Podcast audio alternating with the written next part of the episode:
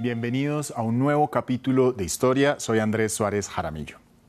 Calificada como la última oportunidad que tienen las naciones para frenar el progresivo calentamiento global, la COP26, es decir, la cumbre de las Naciones Unidas sobre el Cambio Climático, que este año 2021 se celebra en Glasgow, tiene un papel crucial para el futuro del clima de nuestro planeta. Estas cumbres, que se abrevian con la sigla COP, llevan más de un cuarto de siglo evaluando e intentando amortiguar el efecto de la acción humana sobre el clima. Sin embargo, al día de hoy sigue habiendo controversia en torno a su efectividad, de manera que hagamos un repaso. La primera COP fue celebrada en Berlín en 1995. Aquí se reconoció por primera vez que había un problema con el calentamiento global y que estaba en manos del ser humano el poder cambiarlo.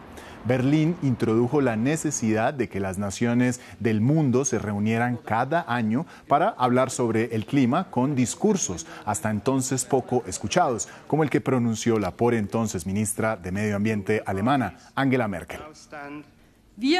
Nosotros, en las naciones industrializadas, debemos cambiar nuestras ideas de lo que vemos como la buena vida. En el inicio de estas cumbres por el clima, los principales actores internacionales llamados a actuar fueron, por supuesto, los países industrializados. Estas naciones llevaban más de un siglo emitiendo gases contaminantes a la atmósfera debido a su temprana industrialización y eran los principales, considerados los principales causantes del aumento de las temperaturas, el progresivo deshielo de los polos y el consecuente aumento del nivel del mar.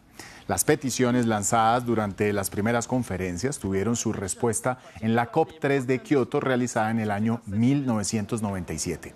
Las conclusiones de este acto dieron como resultado el Protocolo de Kioto, un acuerdo histórico en el que los países firmantes se comprometieron a reducir las emisiones de gases de efecto invernadero en al menos un 5% para 2012 desde los niveles de 1990. Entonces, hasta 192 países ratificaron este protocolo ilusionante en materia medioambiental que en un principio pareció comprometer a las grandes potencias como Estados Unidos, por supuesto. Estados Unidos sigue firmemente comprometido con un objetivo fuerte y vinculante que reducirá nuestras emisiones en casi un 30% de lo que serían. Un compromiso tan fuerte o más fuerte que cualquiera de los que hemos escuchado aquí. El imperativo aquí es hacer lo que prometemos en lugar de prometer lo que no podemos hacer. Sin embargo, Kioto nunca cumplió las expectativas depositadas. Es cierto que se intentó regular las emisiones con sanciones a los países que no cumplieran el objetivo, pero el principal escollo fue la no ratificación de Estados Unidos y la posterior retirada de su firma en 2001. Además, algunas herramientas presentadas como el mercado de compraventa de permisos de emisión ayudó a las grandes potencias a mantener o incluso aumentar sus emisiones.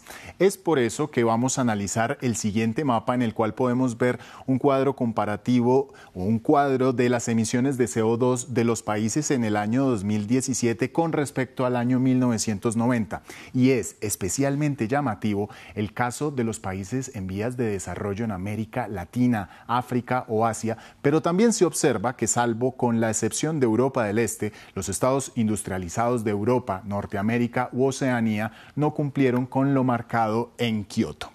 Las siguientes COP fueron evidenciando progresivamente la falta de intención de muchos países para hacer vinculantes los acuerdos sobre el clima, algo que se reflejó especialmente en la COP 15 de Copenhague en 2009, donde solo se puso como meta no superar en 2 grados Celsius el aumento de la temperatura, algo que resultó claramente insuficiente, ya que entre los años 2011 y 2015 se registraron las temperaturas más altas en la historia del planeta.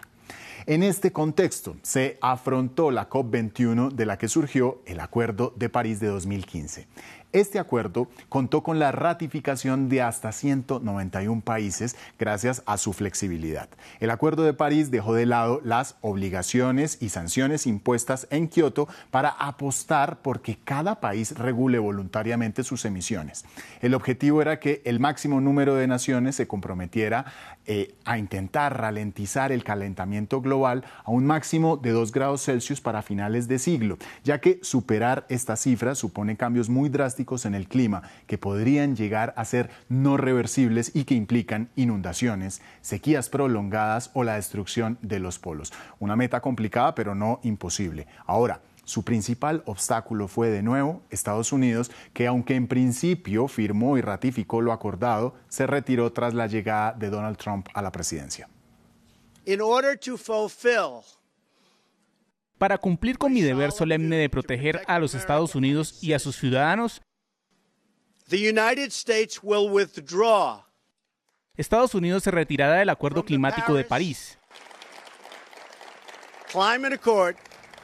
La marcha de Estados Unidos bajo la excusa de las consecuencias económicas por las medidas supuso un duro golpe para el Acuerdo de París, ya que solo este país produce el 14% de las emisiones globales. Pero su reciente vuelta, su reingreso al acuerdo abre un hilo de esperanza para el inicio de esta COP26, una posible última oportunidad para evitar lo irreversible si se consigue apostar por un cambio vinculante que involucre al máximo número de países.